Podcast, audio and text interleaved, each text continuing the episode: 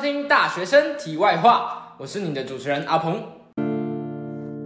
今天我们很高兴邀请到这个正大外文学院的同学来呃接受我们的采访。那同学先请你自我介绍一下。你好吧，我是正大土耳其语文学系一年级的林美华。正大土耳其语文学系，对，没错。对，我们都知道正大其实它应该是全台湾就是外语呃科系最多的一个学校。那当初你为什么会想选这个科系？哦，因为我呃我对外语其实算是很有兴趣的。然后呃我目前已经就是算是有办法沟通的，大概有英文，然后有日文跟就是中文嘛，就是大家的母语嘛。然后我在想说，就是趁我还年轻，然后去多学一点语言这样。然后正大的外文就是特别就特别在，它会有很多其他学校没有的语言，像是我们的土耳其文，就是在台湾就是我们仅此一家，其他地方是找不到的。对，然后我在想说，就是学这个语言，对对我未来可能会很有帮助这样。嗯，那呃，我去做了一下功课，我知道正大可能它还有比如说。阿拉伯文啊，或者是像呃比较 common 的日文或者韩文之类的。那在这么多的语文里面，你为什么会选择土耳其？嗯，我选择土耳其其实一开始也是有分数的关系，因为我是呃个人申请上的。然后那时候在申请的时候，就是落点分析，我就是填了呃阿文跟图文，然后还有日文这样。然后后来我其实就是呃面试之后特别顺利的，就是土耳其语。然后我在了解过后也觉得说对土耳其语比较有兴趣。我并不是一开始就想说那我就专攻这一个语言，我是在就是准个人申请的准备过程中，我才觉得说哦这个语言我其实会蛮喜欢的。对，哎，那你在准备的时候是因为你准备到它的什么东西，你激起你的对它的兴趣？哦，我那时候有去呃网络上有一个专业叫做土女时代，那是我们就是土文系学姐所设立的网站，这样，然后她是那里的 CEO 这样，然后呃主要就是会分享一些土耳其的时事，跟一些很很有趣的一些小尝试啊，跟他们人互动的一些模式、行为模式这样，然后我看了我都觉得嗯还蛮蛮蛮蛮深得我心的，因为土耳其人其实就是他们是一个还蛮。还蛮不会有太多心里话讲不出来的一个民族，就是他们那种兄弟之间啊吵架，他们会马上隔天就跟他讲说，哎兄弟我们和好了，然后他们会就是有一些比较亲密的接触，可他们不是 gay 这样，他们就是男生之间会会 会很好，然后女生之间也会很好这样，我觉得他们还蛮就是真性情的，对，很棒。所以在你了解过后，这个科系可以说是你的第一志愿吗？嗯，算是。对。好，那你实际进入这个科系之后。它里面主要是在教学的方向大概是哪一些？哦，因为呃，其实各个外语学系的呃，就算大家都在同一个学院里面，大家的方针还是不太一样。像是我们是以呃语言跟文化为主，但是像是如果是呃英国语文学系，他们就会以文学为主。所以就是大家就算都叫什么什么语文学系，可是大家的就是方针还是不太一样。像是我们就比较不会太深刻的去就是追逐那些文学的东西，毕竟我们这个语言算是从零开始，所以一开始如果你没有有一定的文化底蕴的话，那你会很难理解。所以正大的土耳其文学系主要是培养你的文化底蕴跟你的语言能力，这样。所以在呃，假设在学一个外语，在听说读写上面，你们会比较偏向在说吗？嗯，我们一开始的时候会比较偏向于说是没错，然后还有听，因为因为当然听说读写它就是一个顺序，虽然不是绝对的，但是你要先会听，然后再会说是非常重要的。所以我们一开始就算是文法课，也不会直接叫你读文本，我们一开始文法课也是从就是 alphabet 开始就是认识起来的，然后。呃，每一个单字就是跟每一个字的发音，教授都会一个一个教你这样。嗯，那在你提到关于文化底蕴方面的部分，它呃是像比如说我们国高中学的社会那种概念吗？嗯嗯，对，非常像，因为我们呃大一其实有开三门课，我们必修走三门，因为就是正大的那个课程精简的关系。以前听说是一整周，然后五天全部都早八这样，可是后来就。就是精简之后就只剩下三门必修课，然后一门是文法，然后一门是就是绘画课，就是跟外师的就是沟通课，然后第三门就是对，不是画画的那个绘画。我想到为什么要画画？对啦，然后还有呃第三门就是最重要的土耳其语通论，就是他通论的意思，呃，因为我们那个教通论的老师非常的年轻，然后可是他就是教学上面非常的成熟，因为他已经教非常久了，而且他在土耳其土耳其也待得非常久，对，所以呃，他教的东西都是真的跟当地非常相关的，然后会教我们一些小常识啊，跟一些就是嗯，最好不要去冒犯到人家一些禁忌之类的，对。那除了你们系上这些跟语言啊，或是跟文化有关的必修，你们还有没有什么特别的课？就是你们这个学期会去修的？嗯，比较特别的就是像是选修会到呃大二、大三、大四才开始有开始有选修这样。然后现在有一堂课是因为土耳其文学系非常特别的一点就是呃我们的。教授会有，就是外籍教授会有，就是一些是客席的，他们每年都会更换。然后如果有新的教授，他有新的专业进来的时候，我们会开一堂，就是跟他专业相关的课程。像今年有一个新的老师来，他教的就是呃阿拉伯书法，就非常酷。因为去的时候就是大家都，他还有一个很酷的，就是大家会拿叶子，然后拿那个阿拉伯的毛笔，很特殊的毛笔，然后写在叶子上面，对，很美。很好看。那你们土耳其学系会去修阿拉伯书法吗？嗯，会，还蛮多学长姐去修的。因为其实呃，阿拉伯文化跟土耳其文化其实还蛮就是互相影响的。主要是土耳其文被影响最多，因为阿拉伯文化算是已经非常久远了。然后因为地缘的关系，然后还有就是民族的一些就是交流上面，其实蛮多土耳其语的字跟阿拉伯字都是互通的。对。对，然后呢，在之前我有听说，呃，正大有一些，比如说有一些比较 popular 的课程，会吸引很多外校的学生去修，这是真的吗？嗯，目前我是很少在我们系上看到外校的学生，可是呃，其他学院跟其他学系的学生还蛮常来修我们通论课的。嗯，因为他们有一些人是呃，为了之后可能下学期要去土耳其留学，不然就是以后想要去土耳其玩，他们就会来先听听看，然后再决定说哦，可以去哪里玩啊，不然就是到时候要做哪些事情比较不会就是怎么样之类的。对，那让我还蛮好奇的，这样正大他留学的机会是不是很多啊？呃，正大留学其实还蛮，就是在台湾算是蛮蛮前驱的，因为呃，正大姐妹校非常多，我们系的就是呃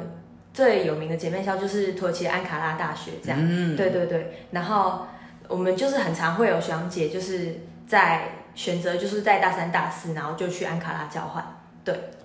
那你们有除了留学之外，你们还有什么特别的实习机会吗？实习机会，听说啊，就是听说，因为我现在才大一，可是呃，因为我们班导会有导生剧的时候，他就跟我们讲说，嗯，其实其实你如果呃很优秀的话，你在大四的时候会有一些外商公司来来来我们系上，就是找一些成绩优秀的同学去那边就尝试翻译之类的，就是呃通常都是外商啦，对，可是也要看他们有没有缺人，因为每年的状况都不一样，不一定是固定的名额这样。好，那讲到这个，除了就是除了念你们这个学系，除了可以去外商公司当翻译以外，那他的职涯的未来方向可能还有什么？嗯，因为其实我们如果听土耳其语的话，会觉得说好像就是没什么专业性，就是除你只会这个语言，然后你也没有办法，就是找工作可能会有点困难这样。但其实不是，因为你学语言，有一些人说语言是一种工具，这样说其实是没错的。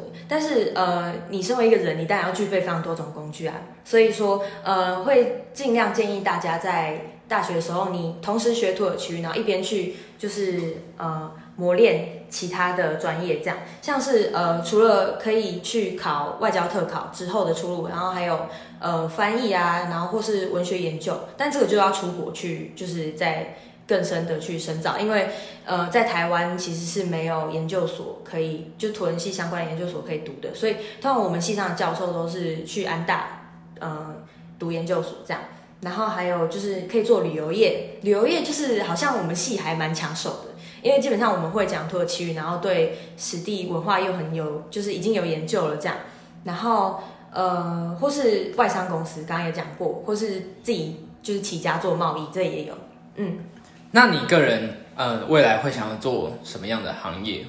我以后其实蛮想走走看，还有一个就是，呃，华语文教学，因为呃不一定要去土耳其教中文，但是你学会很多外语之后，你去国外教外国人讲中文的时候，你会比较有方法，你会知道说哪些发音是应该要去注意的。对，就是你呃先前就已经具备一些语言的素质。你之后再去教外国人会非常方便，这样，因为我个人的我个人的兴趣就是唱合唱团嘛，然后在合唱团会很常讲到一些 IPA，就是呃国际标准发音的方式，这样，呃，在你教华语文的时候，在外国人的理解上面会非常有帮助，所以我以后可能会想走这个方面的。嗯，华语文教学这几年好像也是一个蛮夯的。一个工作，而且外国好像职缺也是蛮多的。嗯嗯，对。那除了华语文教学，还有什么第二或者第三的想走的路吗？嗯，再来就是我就有考虑过国贸相关的，因为其实，在台湾的市面上，我们看到那些土耳其进口的果干，有一些就是呃层级比较低一点点，就是连我们系上教授都会说，呃某某商店的某某牌的。某个无花果干，其实那个等级在土耳其算是非常低的，然后就是不止卖相不好，然后可能口味也有一点有一点差别，所以我以后可能会想要走比较精致一点的，就是跟土耳其的贸易往来这样，因为土耳其其实很多物产在台湾是没有的，像是无花果啊，无花果台湾可能有，可是品质就不像土耳其这么好，土耳其的无花果是真的很大颗，对，然后还有一些坚果类的那些都是土耳其有，然后台湾比较少的，对。那说到这个，你们学系是不是很多学生通常会去选择双主修或者是辅修别的科系的课程？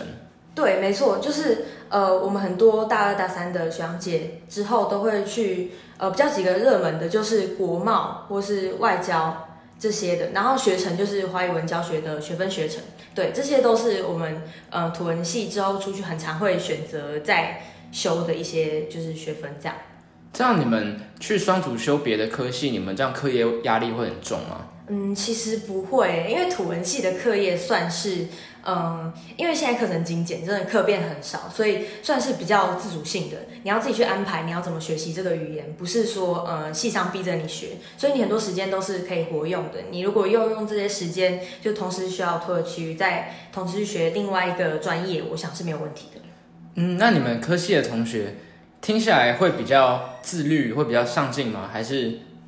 这我觉得倒也未必，因为要看个人素质。因为其实，嗯，土文系大家都知道，很多人会把这里当跳板，就是会想说，哦，我想要读的其实是德文、法文，因为现在那些语言比较呃大众嘛。对，所以他们可能进来的时候，他们是首先是把自己当跳板的，所以他们学习起来可能没有这么有热忱，然后也没有那么有动力。所以你就是最好。如果你想要把这个语言学好，然后又以后要走这条路的话，就不要被旁边的同学影响，因为那些人他们对这个东西没有兴趣，他们学起来真的很痛苦，而且最惨就是他们对这个东西没有兴趣，分数不够高，还转不出去，还没有办法双主修，就是这样会很严重影响系上的风气。但是你要找好自己的伙伴，就知道自己在干什么。这样听下来，真的好像就是每个大学不一样的科系都会有这个问题存在，就是有想当跳板同学，或是真的不符合他兴趣的同学，对，所以其实还是要找到跟你志同道合的那一群，才不会被其他人影响。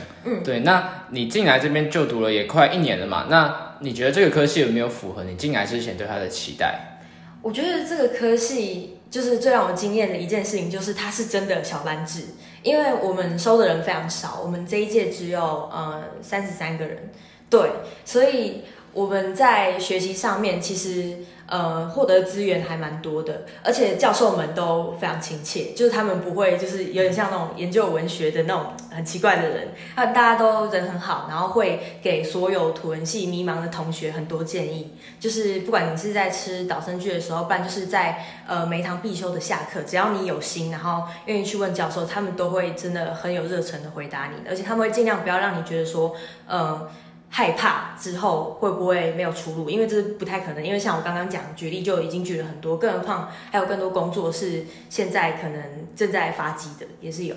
嗯，三十三个人一个科系，这样真的是很小班呢。对，我光我们科系的人可能就是你们的六倍。